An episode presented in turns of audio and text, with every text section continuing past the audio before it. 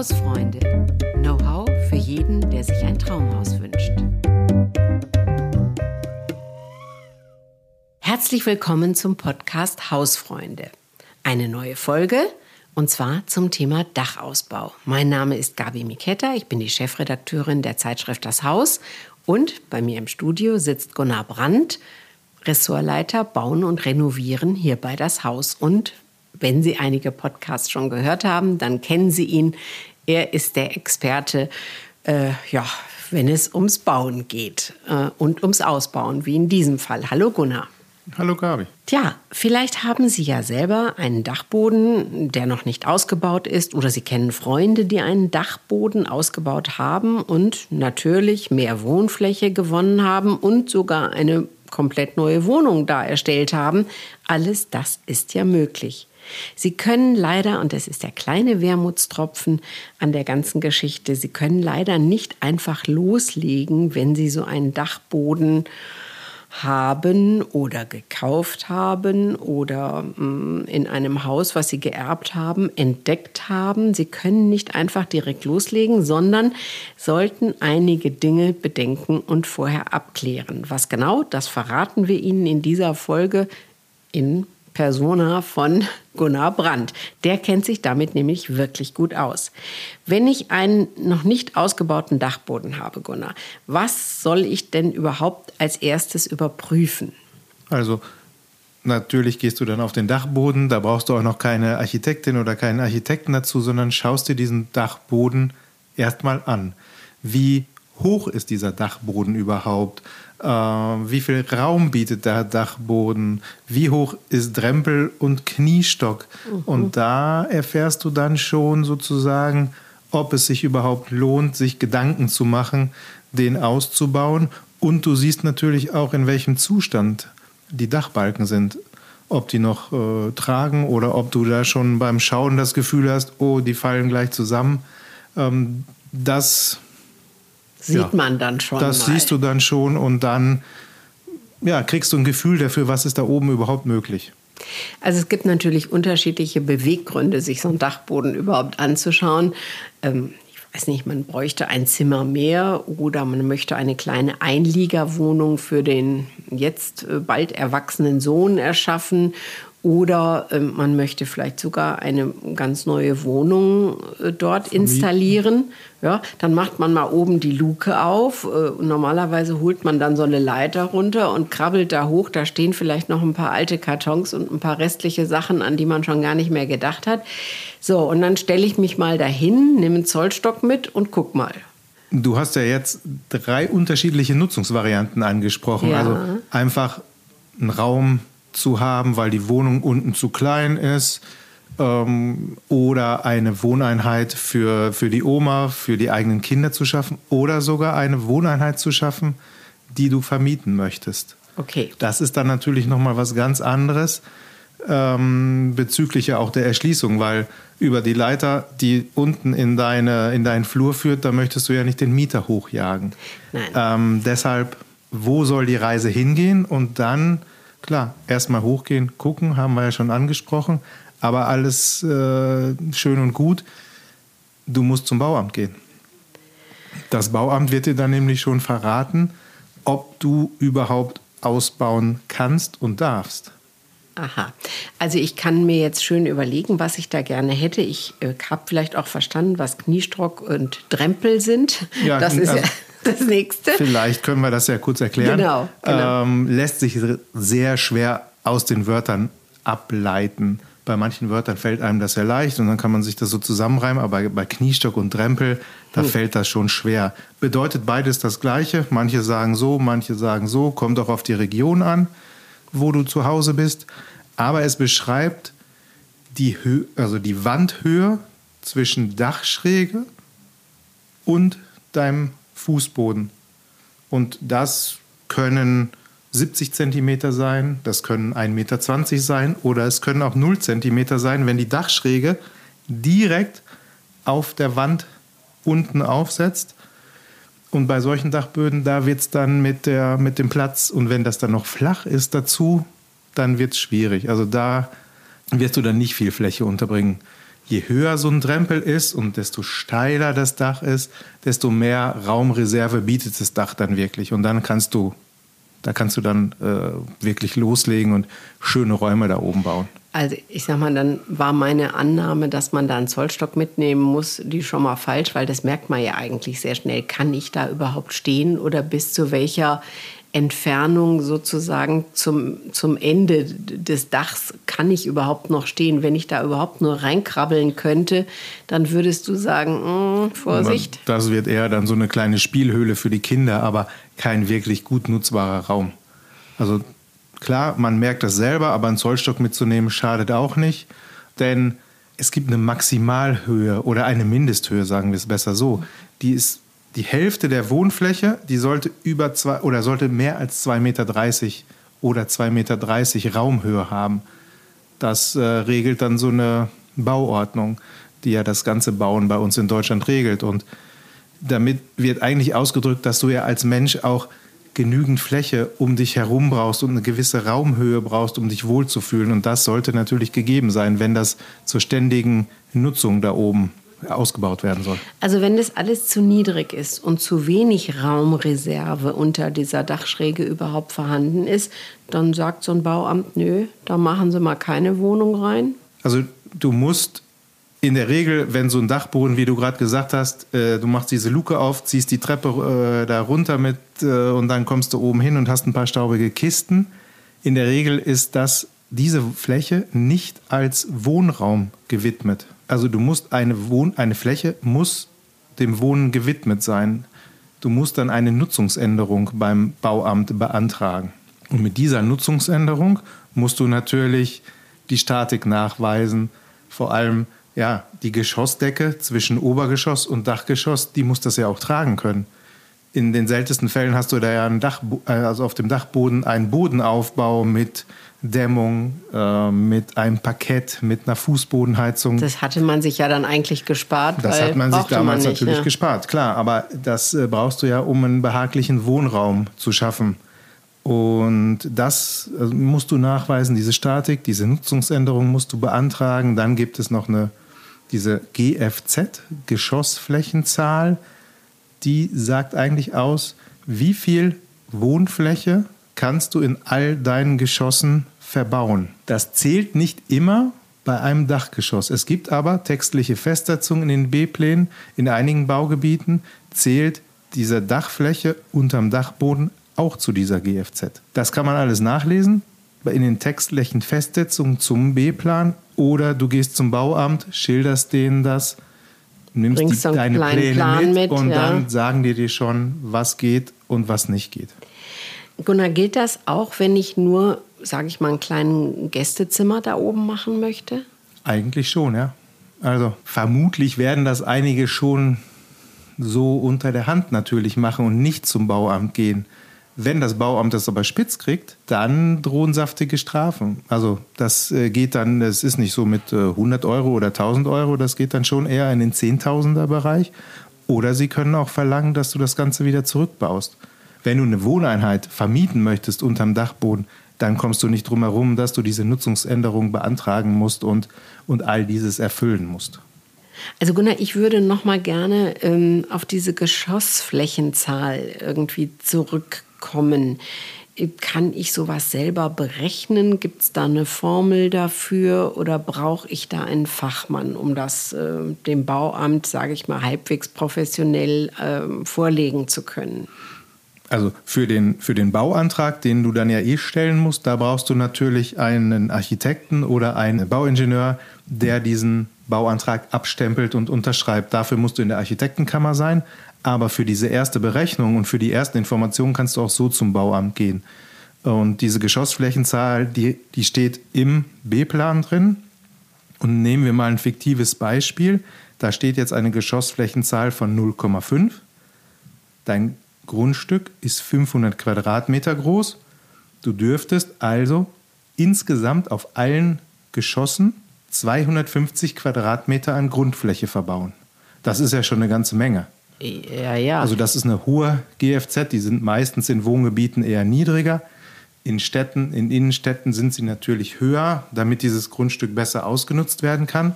Und man darf das nicht verwechseln mit der Wohnfläche. Bei der Wohnfläche werden ja äh, Treppenhäuser abgezogen, deine Wandstärke wird abgezogen. Also das ist wirklich von Außenwand bis Außenwand. Das ist die Bruttofläche eines Geschosses. Mm, das heißt jetzt aber schon, ich sag mal, wenn ich jetzt schon 220 habe von den 250, kann ich da oben neu nur noch 30 genau, wenn, ausbauen. Wenn denn diese, dieser neue Dachboden mit in die Geschossflächenzahl eingerechnet werden muss. Wie gesagt, in manchen wird das gefordert. Manche sagen auch, eigentlich zählt diese GFZ nur für Vollgeschosse. Also das äh, Geschoss, wo du keine Dachschräge drin hast, das in der Regel ja 2,50 Meter, 2,60 Meter hoch ist. Aber wie gesagt, Ausnahmen, manche Bauämter in manchen Wohngebieten fordern das ein, dass auch der Dachraum mit in die GFZ einfließt. Also lieber vorher einmal nachfragen. Ja, also die Bauämter haben ja so Beratungszeiten. Bei kleineren Bauämtern kann man da einfach hingehen. Bei größeren, in größeren Städten machst du diesen Termin aus hast deine Pläne, alles und so weiter dabei und erklärst denen das Vorhaben und dann gehen die das Schritt für Schritt mit dir durch und dann weißt du, was du machen darfst, ob du überhaupt was machen darfst oder ob du auch vielleicht nichts machen darfst. So, ich möchte ja noch gern was machen. Und zwar finde ich ja immer Dachräume, die sind ja gemütlich und schön. Also ich äh, habe da, äh, kann mir das durchaus vorstellen. Ich gibt ja auch Menschen, die wohnen nicht gerne unterm Dach. Also ich kann mir das durchaus gut vorstellen. Aber was ich immer sehr schön finde, sind ja so Gauben, die das dann so ein bisschen öffnen und größer machen. Und dann sieht das nicht mehr wie so ein Dachboden aus, sondern eher wie so ein Wohnraum. Und da gibt es ja wirklich ähm, tolle Gauben. Also die, sind, die können eingeschnitten sein oder auch rausgehen. Und man, man finde ich, hat dann wirklich ein besseres Wohngefühl. Aber die Frage ist, darf man das denn machen? Auch nicht in jedem Wohngebiet. Also okay. das gibt äh, Wohngebiete oder auch im innerstädtischen Bereich, wo das äh, verboten ist. Und dann gibt es natürlich, äh, wenn es erlaubt ist, gibt es natürlich Regeln. Wie lang darf eine Gaube sein? Wie weit muss die von der Außenkante des Hauses in die Dachfläche eingerückt sein? Ähm, ja, das steht, das verraten die dir aber auch alles. Klar, also wir haben ja eben am Anfang über niedrige Kniestockhöhe gesprochen, flaches Dach, das kannst du mit Gauben natürlich so aufwerten, weil in der Regel baust du dir ja zwei Meter, zwei Meter, zehn, zwei Meter dreißig hoch. Da hast du dann ja einen richtig super guten Raum, weil der geht in der Regel dann bis zu der Außenwand, zwei Meter, zwanzig, zwei Meter dreißig hoch. Damit kannst du richtig äh, Fläche generieren und hm. schöne Fläche auch. Schöne Fläche, genau, genau. Na, ich weiß schon, was schön ist, also keine Frage. Also Gunnar, konkret nachgefragt, wie mache ich das denn mit der Dämmung? Und hm, ein bisschen muss ich auch wissen, wie teuer wird es denn? Ich meine, weil der Dachraum da oben, das ist ja schön und gut. Wenn da vielleicht meine Tochter oder mein Sohn oder Gäste mal übernachten wollen, gehen wir mal von dem Fall aus. Aber zu teuer darf das ja vielleicht auch nicht werden, wenn ich das jetzt alles dämme. Wie gehe ich das an? Naja, also um das Dämmen kommst du nicht herum, weil sonst fühlst du dich in diesem Raum einfach total unwohl im Winter ist es zu kalt, im Sommer ist es zu warm und dann äh, nur so ein bisschen dämmen, sanieren, funktioniert nicht. Dann kannst du das Geld auch quasi wirklich gleich aus dem Dachfenster rauswerfen. Du musst da schon davon ausgehen, mehrere 10.000 Euro in die Hand zu nehmen. Also so, so ein Dach, schätze ich mal, zu dämmen, neu zu dämmen, Dachfenster einzubauen, das Dach wahrscheinlich auch eventuell neu einzudecken, weil die Dachpfannen schon 30, 50 Jahre alt sind. Da bist du dann schnell bei 30.000 bis 40.000 Euro. Gut, wertet das Haus natürlich aber auch auf. Klar, du, du gewinnst natürlich äh, Wohnraum, Wohnfläche und äh, dieser energetische Standard, der wertet dein Haus auf. Es wird dadurch wertvoller, wenn du es später mal vielleicht verkaufen möchtest. Das kriegen wir relativ oft zurückgespielt von den Leserinnen und Lesern oder auch, man liest das ja oft, dass energetisch sanierte Häuser einen viel besseren Wiederverkaufswert, einen höheren Wiederverkaufswert haben und natürlich auch viel beliebter sind als wenn du, sage ich mal, so einen alten Kasten verkaufst, der gar nicht gedämmt ist. Also weder die Wände noch das Dach. Und über das Dach entweicht die meiste Energie. Mhm. Mhm. Selbst wenn du eben nicht da oben wohnst, sondern da, du hast den nicht ausgebaut, aber da geht halt viel Wärme verloren. Ist ja wie bei uns im Winter auch. Also man merkt, dass ja der Kopf, der kühlt schnell aus, setzt du eine Mütze auf, dann äh, ist es schön warm. Ähm, Gunnar, nochmal zu der Technik. Also wie, wie, wie muss ich mir denn die Dämmung vorstellen? Muss ich da ein ganz neues Dach machen? Oder wenn das Dach aber doch gut ist, wie, was muss ich denn dann tun? Also es gibt unterschiedliche Möglichkeiten. Meistens, wenn das Dach dicht war, da ist kein Wasser drin, dann sind diese, diese Dachsparren, die sind ja im Trockenen. Die halten 100 Jahre. Also die sind dann noch gut. Um diesen U-Wert zu erreichen von 0,24, da muss ich ganz schön viele Zentimeter dämmen. Diese Dachsparren haben dann aber vielleicht, wenn ich eine Zwischensparrendämmung mache, gar nicht diese Aufbauhöhe, damit ich diese ganze Dämmung da reinschieben kann. Dann doppelt man die auf. Also der ähm, Zimmermann schlägt an die Seite Bretter, sodass ich dann diese Zwischensparrendämmung gut da reinschieben kann. Und dann wird das nach innen hin verkleidet mit einer Gipskartonplatte oder mit einer Lehmplatte oder mit Holz, mit einer USB-Platte. Oder es gibt eine andere Möglichkeit, eine Aufsparren Dämmung zu machen oder eine Aufdachdämmung. Wie der Name schon sagt, passiert das dann alles sozusagen auf der Wetterseite. Dann kommt eine Sparschalung über die Sparren. Da kommt dann die Dämmung drauf und da kommt dann die wasserabführende Schicht drauf. Es können Dachpfannen sein, das kann ja aber auch eine Ethanitwelle sein oder das kann Blech sein. Aber so funktioniert das. Es gibt natürlich auch noch eine Zwischenvariante zwischen Sparrendämmung und ein bisschen Aufdachdämmung. Die Aufdachdämmung gilt sozusagen als die beste Art zu dämmen, weil du diesen ganzen Dachstuhl dämmst, es entstehen keine Wärmebrücken und da hast du noch so, ja, den bisschen besseren Schutz einfach. Kostet aber auch ein bisschen mehr Geld, weil es hm. aufwendiger das ist. Das habe ich jetzt befürchtet, dass du das als letzten ja, Satz noch sagst. Leider das ist, ist das ja, immer so. so.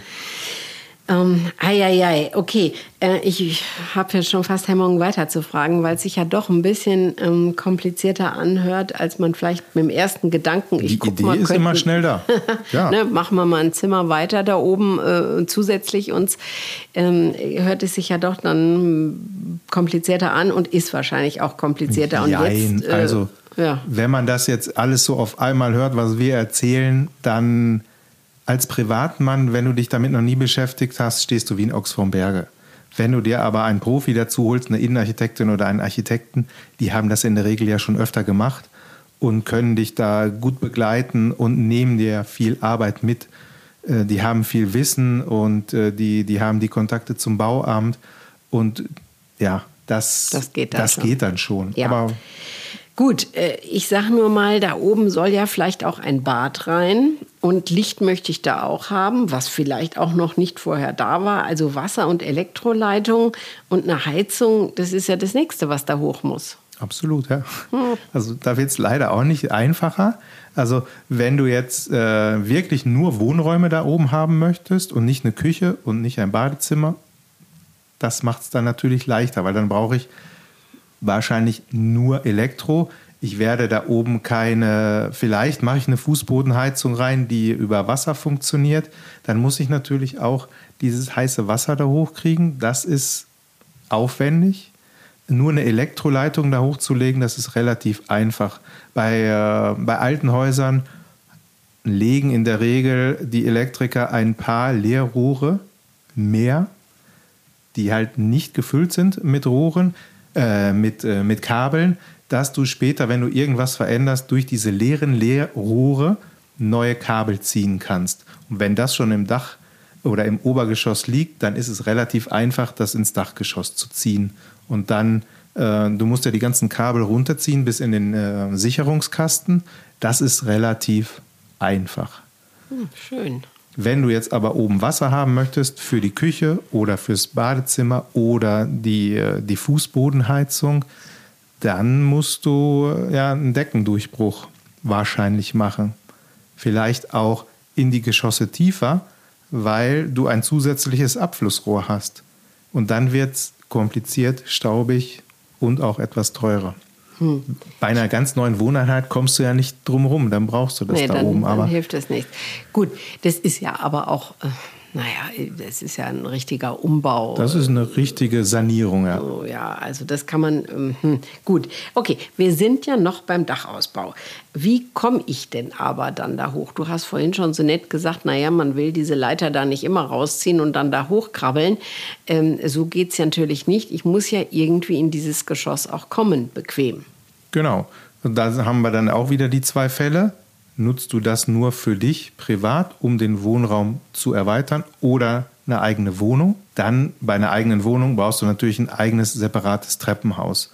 Wenn du im Haus eh schon ein, also sagen wir mal in einem großen mehrgeschossigen Wohnungsbau, hast du ja eine Treppe und dann kannst du die einfach nach oben hin weiter verlängern. Also das ist dann relativ problemlos. Wenn du aber ja deinen Wohnraum deinen privaten Wohnraum erweiterst, dann musst du dir schon Gedanken machen, ja, in welchem Raum oder welchen Raum opfere ich für eine Treppe, die dann nach oben führt. Das kann natürlich eine Raumspartreppe sein, so eine Samba-Treppe, die ist dann, die hat dann nicht so eine Lauflänge, die ist relativ steil, trotzdem einigermaßen gemütlich zu gehen. Aber welchen Raum nutze ich dafür? Vielleicht mache ich das ja sogar dass der Wohnraum mit dem Luftraum nach oben hin erweitert wird, kann dann seitlich so eine Treppe da hochführen, dann sieht es auch schön aus. Oder in dem Flur, den du hast, kannst du mhm. eine, eine Treppe unterbringen.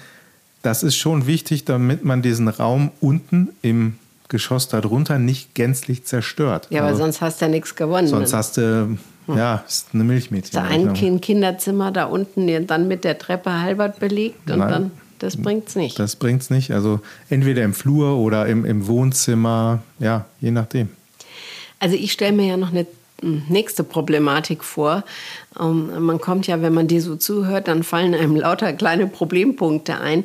Ähm, wenn ich da oben alles ausbaue, das muss ja alles da hochkommen. Also, äh, ja. naja, äh, ne? Die, weiß ich nicht, Toilettenschüssel, Dings und oder auch nur, wenn es nur Einrichtungssachen sind, aber ein großes Bett oder was ja so, das muss ja nur auch nur irgendwie über so eine kleine Samba-Treppe. Ich weiß jetzt nicht, ob das geht. Nee, hm. das, das Material muss alles, also die Dämmung muss da hoch, die, die äh, Gipskartonplatten oder natürlich dann auch die ganze Inneneinrichtung, das musst du alles hoch transportieren. Wenn du das Dach zum Beispiel die Dämmung plus die Dachpfannen neu machst, dann ist der Dachstuhl ja offen. Mhm. Dann könntest du mit dem Kran sozusagen, hebst du dann alles vielleicht auch schon da rein. Die Fliesen fürs Badezimmer, die, äh, die Gipskartonplatten, das Parkett, die Dielen, was auch immer, kannst du dann übers Dach da reinheben. Ansonsten muss natürlich alles durch den Wohnraum oder durch das neue Treppenhaus nach oben getragen werden. Wenn du viel in Eigenleistung machst, ja, dann baust du ja viel und brauchst den Wohnraum nur zum Feierabendbierchen. Dann ist das vielleicht gar nicht so schlimm. Aber wenn du Handwerker hast für alles, ja, die, äh, die rennen ja dir dann auch permanent durch, durch die Bude. Also das ist schon eine Belastung für, für dich als Familie oder auch wenn du nur zu zweit wohnst die kommen ja meistens morgens um sieben. Also ist ja nicht mhm, so wie wir, die verstehe. erst um neun Uhr ins Büro fahren. Ja, ja, ja, ja, jetzt verrate nicht alles. Jetzt fällt mir aber noch ein Punkt ein. Wenn du sagst, ja, mit dem Kran wunderbar, da muss erstmal unten die Straße abgesperrt werden. Da muss auch ein Platz sein, wo so ein Kran das dann alles äh, hochhieven kann und transportieren kann. Also auch das sind Dinge, die man alle abklären muss. Die musst du abklären, ja. Und wie gesagt, also wenn du einen Profi dazu nimmst, der kennt sich damit aus, der, der regelt das dann alles für dich. Und wenn du dann ja auch diesen Dachstuhl komplett sanierst, dann Gut, musst du dann. eigentlich ein Gerüst drumherum bauen, damit mhm. die Dachdecker da nicht das äh, Dach runtersausen. Mhm. Auch nochmal wieder Ach, Vielleicht zieht man dann auch drei Monate aus. Na, in drei Monaten, vielleicht ist es noch nicht ja. mal mit drei Monaten getan. Je nachdem, wie, wie kompliziert und aufwendig das ist. Also wenn es tatsächlich wirklich nur so eine kleine Sache ist, um deinen privaten Wohnraum zu erweitern, dann kannst du ja die Handwerker sehr gut durchtakten. Deine Architektin hat eine super Planung gemacht, vorher schon alles ausgeschrieben. Die Handwerker waren schon da, haben sich das angeguckt und wissen genau, was zu tun ist. dann buchst du einen Urlaub, drei Wochen, bist drei Wochen weg und die geben jeden Tag Vollgas und dann kommst du zurück und hast den, äh, den neuen Wohnraum. Das geht schon. Aber wenn es wirklich größer und aufwendiger ist, dann wird das schon zwei, drei, vier Monate natürlich dauern. Ähm, bleiben wir noch einen Moment beim Thema Licht. Da haben wir ja schon kurz drüber gesprochen. Klar müssen da Fenster rein. Äh, die Gaube ist die nächste Möglichkeit. Wie mache ich denn das? Also welche Möglichkeiten habe ich denn, mir Licht in ein Dachgeschoss, in eine Dachwohnung zu holen? Und das sind drei Möglichkeiten, die du hast. Also seitlich über den Giebel kannst du Licht dir reinholen. Also so Dreiecks-Eckfenster sieht man manchmal, ja. Ja, ob die jetzt optisch so gelungen sind, stelle ich mal zur Diskussion. Mein Fall ist es nicht. Aber du hast da den äh, Schwachpunkt bei dieser, wenn ich über den Giebel mir Licht reinhole, ich habe da meistens nicht viel Fläche für ein großes Fenster. Dann wird es dieses dreieckige Fenster oder dieses runde Fenster, das ist eher so ein bisschen für die Atmosphäre. Aber wirklich belichten kannst du nur über eine Gaube oder über ein Dachflächenfenster. Und das Licht, das Tageslicht, was über ein Dachflächenfenster reinfällt, ist eigentlich das viel, viel bessere Licht. Die Lichtausbeute ist viel, viel höher als über seitliche Fenster. Klar, du musst ja natürlich drankommen, musst öffnen können, du musst die putzen können und diese ganzen Dinge, aber das ist gegeben. Also das. Na, es gibt mittlerweile auch welche, die kannst du über App steuern, die gehen dann automatisch auf. Da musst du dann nicht mehr da hoch und mhm. zack, diesen Hebel aufmachen sondern kannst du ganz gemütlich per App steuern. Das geht schon, kostet natürlich auch wieder mehr. Und, mhm. Aber die können dann natürlich auch in Bereichen sein, wo du nicht hinkommst. Ja, eben. Und äh, es gibt ja auch da wirklich sehr schöne, interessante Lösungen. Also es ist, ist nicht mehr das kleine Fenster, sondern da gibt es welche, da sind drei Fenster nebeneinander oder lange Bänder oder es gibt auch welche, das ist ein ganz, ganz langes Band und dann kannst du diesen unteren Teil rausklappen und hast wie so einen kleinen Mini-Balkon. Also da kann man sich auch noch mal mit beschäftigen und schlau machen. Ähm, weil wenn, wenn man es schon wirklich als Wohnraum nutzen will, ähm, dann würde ich sagen, also das wäre jetzt, das, ich möchte dann nicht in einer dunklen Luke sitzen. Das soll ja nicht sein. Ähm, also auch da muss man vielleicht berechnen, wie viele Fenster brauche ich für eine gute Lichtausbeute, wie tief ist das Ganze, wie, viel, wie weit strahlt das Licht dann rein. Genau, also das, äh, mittlerweile gibt es da Apps dafür, da kannst du dir eine App runterladen machst ein Foto von deinem äh, Dachraum und dann kannst du sozusagen ja mit deinem Finger ein äh, Dachflächenfenster da reinziehen, kannst sagen, das ist so und so groß, dann setzt die App das da rein und dann siehst du, wie viel Licht da reinfällt. Schön. Schön. Ja, also das sind schon coole Sachen, die es da mittlerweile über Apps gibt. Früher hat der Architekt dir dann ein Modell gebaut und hat dann äh, ja, in die Dachfläche ein Loch eingeschnitten, hast du das auch gesehen. Funktioniert natürlich immer noch. Also, aber diese neuen, modernen Sachen sind natürlich. Für eine Planung und so, ja, ist das schon toll. Visualisieren dir das ganz gut und äh, sind schnell zu bedienen. Also, das kann wirklich jeder zu Hause machen. Mhm. Gibt es denn Nutzungen, Gunnar, deiner Erfahrung nach, die sind besser oder auch schlechter für ein Dachgeschoss geeignet? Ja, das ist dann wieder diese typische Antwort, ja, vielleicht, sowohl als auch. Wenn du jetzt eine zweite Wohneinheit wirklich da oben schaffen möchtest, dann brauch, brauchst du wirklich einen großen Dachraum, wenn da ein Schlafzimmer, eine Küche, ein Badezimmer, ein Wohnzimmer dahin soll, der muss sich wirklich dafür eignen. Und wenn du aber jetzt ähm, ja, diesen privaten Wohnraum erweiterst, meistens ist es ja vielleicht ein Kinderzimmer, was da hochkommt, das berühmte Arbeits- und Gästezimmer oder ein Raum, wo du deine Carrera-Bahn aufbaust oder wo du Yoga machst oder wo du Sport machst. Die Sachen oder ein Schlafzimmer für die Eltern, auch das funktioniert im Privaten, glaube ich, ganz gut. Im Privaten da hoch eine Küche zu bauen oder ein Badezimmer, haben wir eben festgestellt, was da für Arbeiten notwendig sind, das lohnt sich, glaube ich, nicht so wirklich. Ja, Gunnar, vielen Dank. Ich, ich möchte jetzt nicht sagen, wie immer äh, wird es am Ende etwas komplizierter, als man so am Anfang denkt. Äh, aber ja, meistens ist es so, weil man eben viele Sachen vorher klären muss.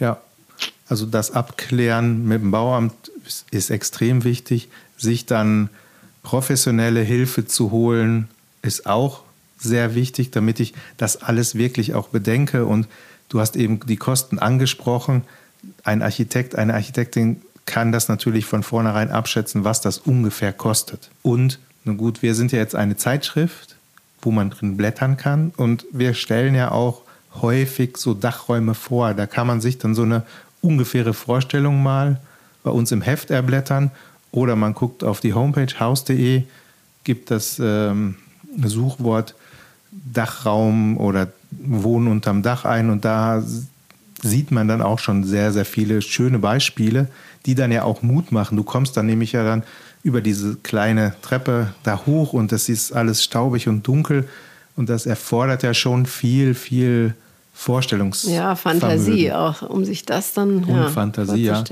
Und so positive Beispiele, die helfen dabei, geben dir Inspiration, machen dir Mut und vermitteln ja auch Freude und Spaß, wenn du so ungefähr hinterher oder vorher weißt, was hinterher rauskommt. Also Mut machen, das ist unser Thema. Das wollen wir damit mit unserem Podcast Hausfreunde natürlich auch Mut machen, Dinge äh, sich zu überlegen, anzugehen, aber eben auch äh, die Planung und die Kosten vorher gut abzuschätzen, weil Überraschungen sind äh, nicht immer ganz positiv. Überraschungen können auch mal negativ sein und das kann man natürlich alles verhindern. Ähm, wir haben Ihnen jetzt viele Dinge schon genannt, die Sie ab checken müssen und bedenken müssen. Und wir freuen uns, wenn Sie uns schreiben. Schreiben Sie uns Ihre Probleme, Ihre Themen, was Sie gerne machen möchten. Wir, also der Gunnar ist zu allem bereit, ja.